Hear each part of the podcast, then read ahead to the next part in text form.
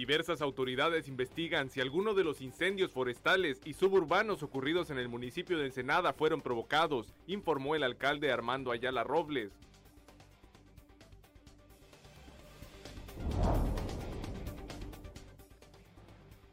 La Dirección de Seguridad Pública Municipal debe presentar su plan para reducir los índices delictivos en Ensenada, pues en la anterior administración nunca se tuvo y tampoco se conoce hasta el momento la estrategia al respecto del vigésimo tercer ayuntamiento, señaló la regidora Brenda Valenzuela Tortoledo.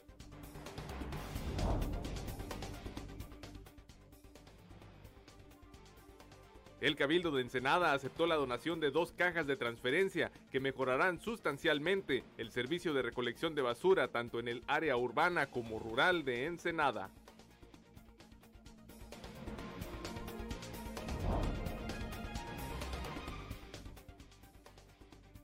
Burócratas sindicalizados presentaron en Tijuana una denuncia en contra del secretario general del Sindicato de Burócratas, Arturo Gutiérrez Vázquez, al que acusan de haber desviado 900 millones de pesos.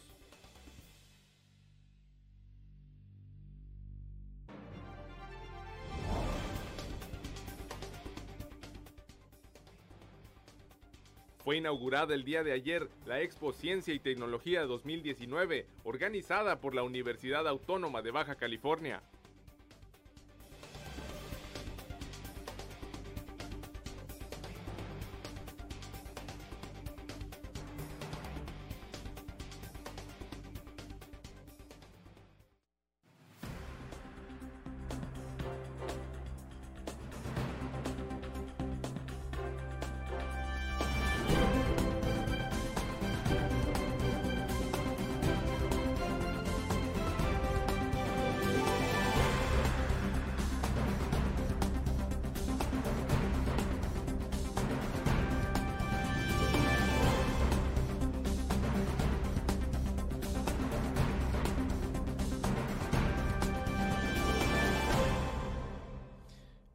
Muy buenos días, bienvenidos a Zona Periodística de este miércoles 7 de noviembre de 2019. Zona Periodística es una coproducción del periódico El Vigía y en La Mira TV. Más adelante le informaremos sobre una denuncia presentada en contra del ex gobernador Francisco Vega de la Madrid, así como contra del dirigente estatal del sindicato de burócratas Arturo Gutiérrez Vázquez, a quienes acusan, a ambas personas las acusan de un desvío de 900 millones de pesos.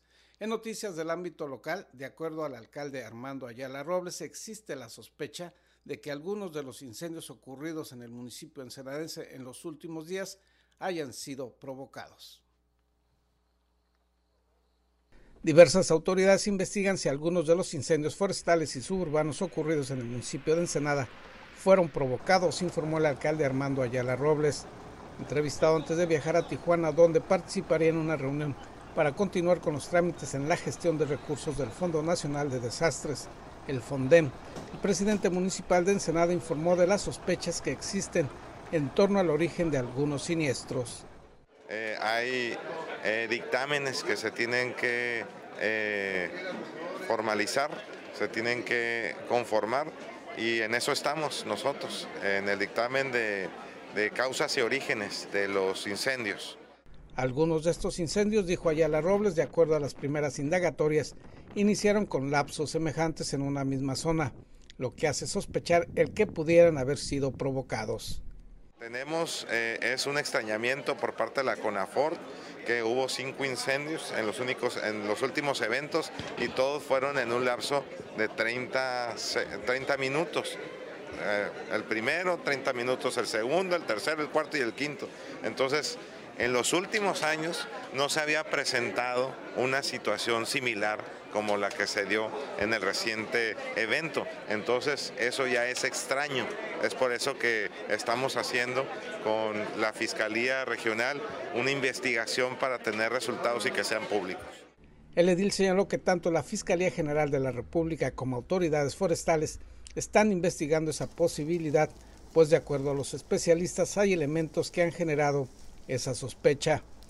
Funcionarios municipales informaron que ya se tiene el reporte técnico de las viviendas dañadas, así como la situación legal de esas viviendas, y se ha reunido toda la información que se requiere para que el Fondo Nacional de Desastres pueda aplicarse en beneficio de los damnificados.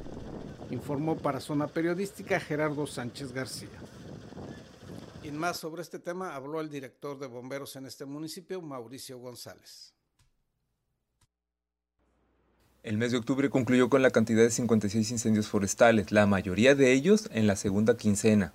Mauricio Javier González Navarro, director de bomberos, dijo que los principales incendios de magnas dimensiones se presentaron entre los días 24 y 25 de octubre y en total consumieron 7.300 hectáreas. Mencionó que los fuegos de grandes dimensiones tuvieron ignición de manera principal en las inmediaciones de los poblados de San José de la Zorra, La Misión, Santa Rosa, así como las carreteras Libre y de Cuota. El último día del mes, agregó, se presentó un forestal de grandes dimensiones que arrasó el cañón de Doña Petra. Se extendió a la colonia Las Peñitas, donde las llamas provocaron la pérdida de la vida de dos personas. En esta área ecológica se han presentado otros incendios de manera reciente. El último se presentó el martes en dos distintos sitios cercanos al Colegio de Bachilleres de Baja California, Plantel Los Encinos, en donde se desalojaron a los alumnos, mencionó. Un incendio más intenso que hemos tenido al, final del mes, que son desde el 24 hasta la fecha. Correcto. Pero nosotros manejamos una estadística en C4, que son los informes de todo lo que sucede en las emergencias que corresponde a la Dirección de Bomberos. Estos incendios son hasta ahorita 56 incendios forestales en general, contando lo que pasa acá en la parte de San José de la Zorra, El Porvenir, Francisco Zarco, La Misión, Bajamar, los incendios que tuvimos en la parte de la ayuda hacia, hacia el municipio de Rosarito. Eso es otra intervención que tuvimos ya como ayuda mutua entre municipios. Posterior a eso, a finales del mes, tuvimos el incendio en parte de Villa del Real 3 en el cerro, en Loma de San Miguel, en Loma Linda, en Emiliano Zapata, en el cañón de Yuña Petra, eh, la Benito Juárez y pues terminamos aquí en la parte de las Peñitas, donde desafortunadamente perdieron la vida dos, personas. Y aún así el domingo tuvimos otro incendio en el cañón de Doña Petra a la altura del parque. Y ayer, ayer por la tarde, tuvimos otro incendio en el cañón de Doña Petra. Es el mismo incendio, es la misma persona que que está ahí este, haciendo sus, sus quemas, ¿no? ¿Por qué? Porque ese incendio no, no corrió o no brincó las calles. Es un incendio en la parte que va para los encinos y otro en el Cobach. Estos últimos incendios se presentaron en dos sitios diferentes en un corto lapso de tiempo entre ambos, por lo que se presume que pudieran ser provocados y las autoridades investigadoras indagarán esto, resaltó. En este periodo, añadió, también una cantidad de 59 viviendas entre habitadas y abandonadas fueron consumidas por igual cantidad de incendios que fueron sofocados por la corporación. En el pasado mes, mencionó, fueron atendidos un total de 192 incendios menores como son basuras, llantas, predios abandonados. En resumen, expresó, en el mes de octubre los bomberos atendieron un total de 419 incidentes. Para Zona Periodística, César Córdoba. Y en otros temas, piden en Cabildo que el director de Seguridad Pública, Luis Felipe Chan Baltasar, comparezca para que presente la estrategia, si es que existe, para combatir la criminalidad en este municipio. La Dirección de Seguridad Pública Municipal debe presentar su plan de trabajo para reducir los índices delictivos en Ensenada, pues en la anterior administración nunca se tuvo y tampoco se conoce hasta el momento la estrategia al respecto del vigésimo tercer ayuntamiento. La regidora Brenda Valenzuela Tortoledo señaló lo anterior al ser entrevistada en torno a la petición que presentó en la sesión de Cabildo para que Luis Felipe Chan Baltasar, director de Seguridad Pública, comparezca ante los ediles para exponer su plan de trabajo. Bueno, fue mm, muy insistente el presidente municipal con nosotros los regidores de retomar la propuesta del licenciado Cham como director de la Policía Municipal, ¿sí? Entonces, considerando su insistencia, decidimos aprobarlo y al aprobarle el nombramiento del director de seguridad pública, pues eso nos compromete a estar vigilantes de los resultados y en congruencia con esa decisión es por lo que a un mes y dados los resultados de aproximadamente 40-45 muertos en lo que fue de octubre, que si bien era una tendencia que ya sucedía en nuestra ciudad, pero es importante saber qué es lo que está pasando. El director debe de presentarnos un plan de trabajo, cosa que no ha sucedido. Brenda Valenzuela señaló que en el caso del anterior gobierno municipal nunca se hizo público que existiera una estrategia o programa al respecto y por tanto tampoco pudo haber una evaluación si se cumplieron o no los objetivos del mismo. Señaló que existe una grave preocupación social en torno al crecimiento de la criminalidad en el municipio y por tanto se requiere saber cuál o cuáles serán las propuestas para combatir y reducir dicha criminalidad. Entender, sí, qué es lo que está pasando en Ensenada, que nos presente su plan de trabajo para nosotros pues tener certeza de que las cosas van a funcionar porque la delincuencia está rebasando nuestras vidas, nuestra realidad y cada día se acerca más a nosotros. Destacó que el mes de octubre ha sido uno de los más violentos en la historia de Ensenada y en lo que va de los primeros días de noviembre se han mantenido esos altos y preocupantes índices delictivos, informó para Zona Periodística Gerardo Sánchez García. Vamos a ir a una pausa publicitaria. Al regreso le informaremos sobre una acción que podría mejorar sustancialmente el servicio de recolección de basura en el municipio ensenadense.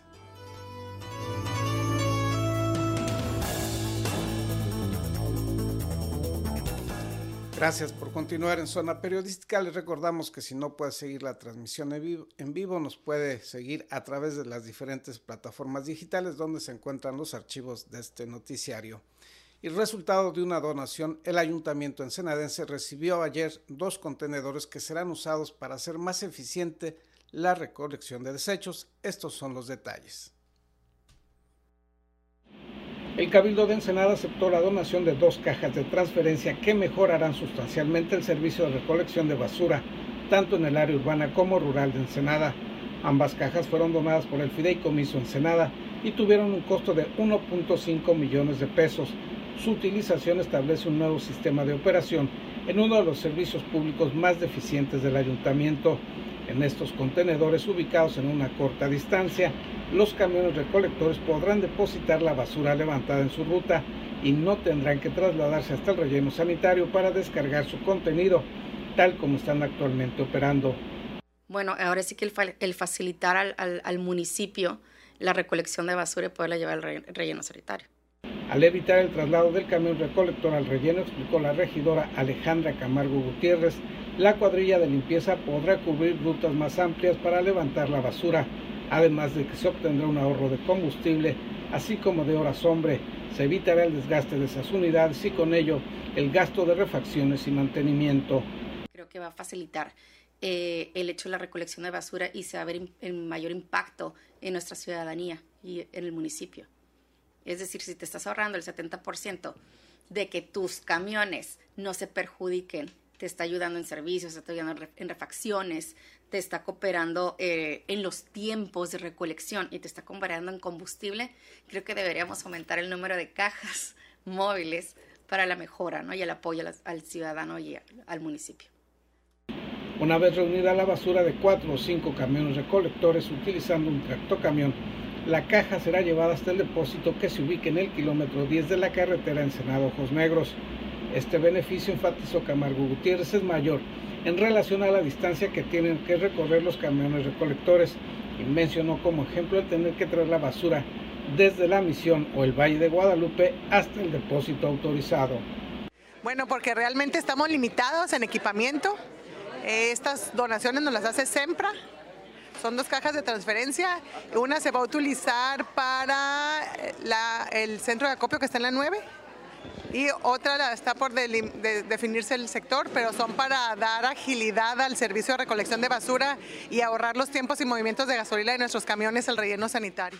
La regidora Carmen Salazar Guerra destacó la importancia de cambiar el modelo de operación del servicio de recolección de basura en el municipio, pues el actual resulta ineficiente. Bueno, primero que nada, eh, acortarían los, eh, los, tiempos de, los tiempos y las distancias que recorren nuestros camiones. Cada vez que se llena un camión de basura le caben 8 toneladas de, basura, de basura y va al relleno sanitario y pierde 4 horas a alcanzar una vuelta, una vuelta y media. Con este sistema depositan la basura en un centro de transferencia directamente en el centro de la ciudad y se regresa a su ruta, no alcanza a cubrir dos vueltas o hasta tres vueltas. Y con eso ahorramos gasolina y la caja de transferencia le caben alrededor de, estas creo son de 25 o 30 toneladas. Entonces ya el viaje se hace con más carga hacia, hacia el relleno sanitario. Enfatizó que el mejoramiento en la recolección de basura tendrá un impacto favorable tanto al medio ambiente como para la salud de los habitantes del municipio. Informó para Zona Periodística Gerardo Sánchez García. En la sesión de Cabildo del día de ayer y en apoyo a las familias ensenadenses para regularizar la situación patrimonial, el Cabildo del vigésimo tercer ayuntamiento aprobó la condonación del 100% de multas y recargos en materia de impuesto predial. Este estímulo estará vigente del 15 al 30 de noviembre del presente año y también aplica para la condonación en un 100% de los recargos en el pago de impuestos sobre adquisición de inmuebles. De igual manera, se condonará el 50% en los recargos generados por el pago de derechos por concepto de revalidación de permisos de alcoholes y en los recargos por el pago de permisos de comercio ambulante. Asimismo, las multas de tránsito municipal y de transporte tendrán un descuento del 50% y el 100% en los recargos, así como en anuncios espectaculares y por déficit de estacionamiento, así como ocupación en la vía pública. El vigésimo tercer ayuntamiento de Ensenada exhortó a la población para que aproveche estas facilidades que se estarán otorgando del 15 al 30 de noviembre del presente año. Y en otros temas, inició ayer la Expo Ciencia y Tecnología 2019 que organiza la Universidad Autónoma de Baja California. Es un evento que tiene alrededor de 180 experimentos demostrativos. Eh, para los diferentes públicos, que incluye 40 conferencias igual de diferentes temas, que incluye obras de teatro guiñol, que incluye un planetario, que incluye un rally científico. Estudiantes de la Facultad de Ingeniería, Arquitectura y Diseño sumaron sus conocimientos a la Expo Ciencias 2019. Incluye la 36 Semana de Ciencias, la vigésima sextas jornadas de Ingeniería, Arquitectura y Diseño y la decimosegunda Casa Abierta del Instituto de Investigaciones Oceanológicas y de la Facultad de Ciencias Marinas. Ah, este es un evento macro que incluye cuatro eventos emblemáticos de las unidades académicas que ya se mencionaron. Las exposiciones estarán abiertas hasta el viernes y se espera que alumnos de nivel preescolar a preparatoria asistan a este evento, que según propias palabras de Iván Nieto, director de la Facultad de Ingeniería, Arquitectura y Diseño, presenta proyectos para niños y adolescentes a fin de despertar en ellos un interés genuino en las ciencias. Se realiza del, del martes 5 eh, de noviembre al viernes 8 de noviembre y en el cual se están esperando alrededor de 15 mil visitantes. Los alumnos de la UABC presentaron interesantes proyectos en los que buscan beneficiar a la población motivo es para que las personas tengan una alternativa de esos productos que nos hacen daño. Básicamente es un juego, consiste en que ponemos a dos niños aquí, normalmente son niños, bueno, puede ser de cualquier edad, y ellos le pican a un botón y así tienen derecho a contestar, por decir, si le pican aquí, se prende un poquito y si le picas acá, este no se prende porque está prendido este. Entonces así funciona, nosotros sabemos quién le pica primero y ahí determinamos quién va a responder la pregunta. Si responden tres correctas, vamos a prender los tres focos y les damos un dulce y ya, es todo básicamente. Es un programa lógico para controlar eh, aparatos de manera automática. Conscientes de la importancia de este tipo de eventos, los jóvenes expositores invitaron al público en general a asistir a la Expo Ciencia y Tecnología 2019. Este, les damos un conocimiento mayor, les damos este, proporciones de consumo de otras cosas? Pues así varios, los niños, las, los jóvenes pueden venir y checar los proyectos y ver qué es lo que les gusta, a lo mejor les interesa más unas cosas que otras y así pueden más o menos irse orientando a qué es lo que quieren hacer. Para una periodística con imágenes de Abraham Galvez, Isabel Guerrero. Y en otros temas anunció la Comisión Estatal de Servicios Públicos de Tijuana un programa de tandeo o recortes en el suministro de agua en la ciudad tijuanense, una situación que esperamos los ensenadenses no se refleje en el envío del agua que nos mandan a esta ciudad, agua que pasa por los ductos y por la ciudad tijuanense y que pudiera ser afectada por esta situación de déficit de agua que viven en Tijuana. La escasez de agua potable en la región obligó a la Comisión Estatal de Servicios Públicos a iniciar con el programa de razonamiento de agua potable y a pesar de que la dependencia para estatal anunció que arrancará el próximo lunes 11 de noviembre, se registran cortes de agua en diversas colonias de Tijuana y Rosarito. El director de la CESP, Rigoberto Laborín, dijo que la escasez de agua ha provocado los cortes en estos días y se debe a la falta de mantenimiento en la infraestructura.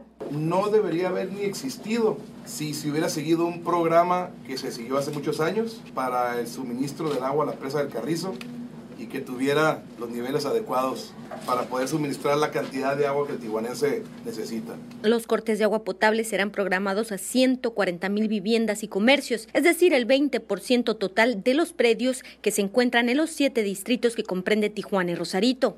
Así lo informó Maurel Sierra, quien es subdirector de saneamiento de la Comisión Estatal de Servicios Públicos. Las colonias afectadas se les avisará un día antes a través de las cuentas oficiales de Facebook de la CES y al día siguiente el corte iniciará a las 9 de la mañana y será por 24 horas, que se puede prolongar hasta por 36 horas, pues la recuperación del servicio no será inmediata. Una vez restablecido el servicio, pasarán cuatro días con agua potable y se programará de nuevo el corte por un día a otras 140 mil cuentas de la CES. El programa de tandeo de agua potable durará dos meses y según los resultados se determinará si continuarán informaron autoridades de la Comisión Estatal de Servicios Públicos. Informó Ana Lilia Ramírez. Cabe puntualizar que aunque esta agua que viene en Senada y pasa por Tijuana pudiera ser utilizada por los tijuanenses, no existe un convenio para que se respete este uso del agua que repetimos nos llega vía Tijuana. Vamos a una pausa publicitaria regreso le informaremos sobre la denuncia presentada en contra del ex gobernador Francisco Vega de la Madrid, así como el dirigente estatal del sindicato de burócratas Arturo Gutiérrez Vázquez, a quienes acusan de un desvío de recursos por 900 millones de pesos.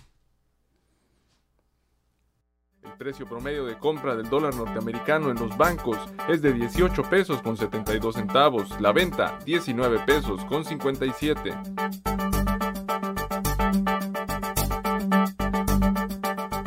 Para las casas de cambio, el precio medio de la divisa a la compra es de 18 pesos con 30 centavos, la venta 18 con 60.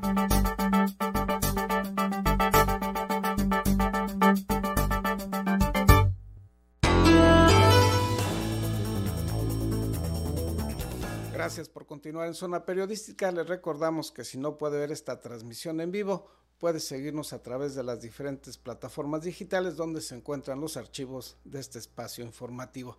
Como le comentábamos antes de ir al corte comercial, burócratas sindicalizados acusaron a Francisco Vega de la Madrid y a su dirigente estatal Arturo Gutiérrez Vázquez de un supuesto desvío de 900 millones de pesos, denuncia que se presentó en la ciudad de Tijuana ante la Fiscalía General del Estado. Esta es una colaboración de la jornada Baja California.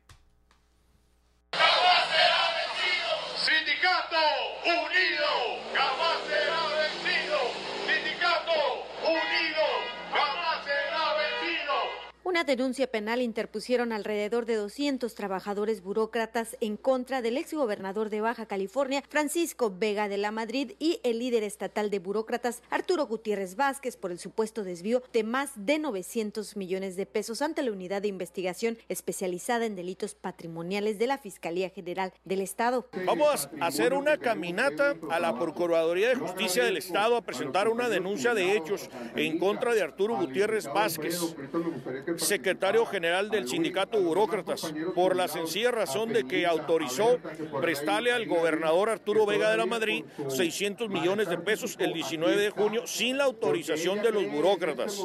Y después en el mes de diciembre sacó 263 millones de pesos para hacer un monto de casi 900 millones de pesos. Y hoy día no hay dinero para pagarle a los jubilados porque el dinero se lo gastaron en otro rubro totalmente distinto para... La tarde de este miércoles 6 de noviembre, miembros del sindicato de burócratas se congregaron en un conocido bar de la zona del río en la calle David Alfredo Siqueiros y marcharon en protesta hacia la calle Río Colorado a la unidad de delitos patrimoniales para levantar una denuncia por el supuesto desvío de recursos económicos que aseguran afecta a más de 2.000 pensionados en Tijuana con atrasos en el pago de pensión. La agente del Ministerio Público, Ileana Isabel Castro Velázquez, levantó la denuncia de hechos bajo el número único de caso 0294 diagonal 2019, diagonal 52141, para dar inicio con las investigaciones. ¡Fuera estos corruptos! ¡Esta casa de la corrupción! ¡90 millones! Con esos 90 millones de medicamentos pagamos hemodiálisis. ¡Chico! De la zona del río, un número menor de burócratas, alrededor de 30 personas, se trasladaron en diferentes vehículos en caravana hacia el fraccionamiento Cumbres de Juárez, frente a la mansión del ex gobernador Francisco Vega de la Madrid. En el lugar gritaban consignas de descontento y de manera simbólica colocaron una lona que decía propiedad sujeta a embargo, informó Ana Lilia Ramírez. De manera simbólica, estamos pidiéndole al presidente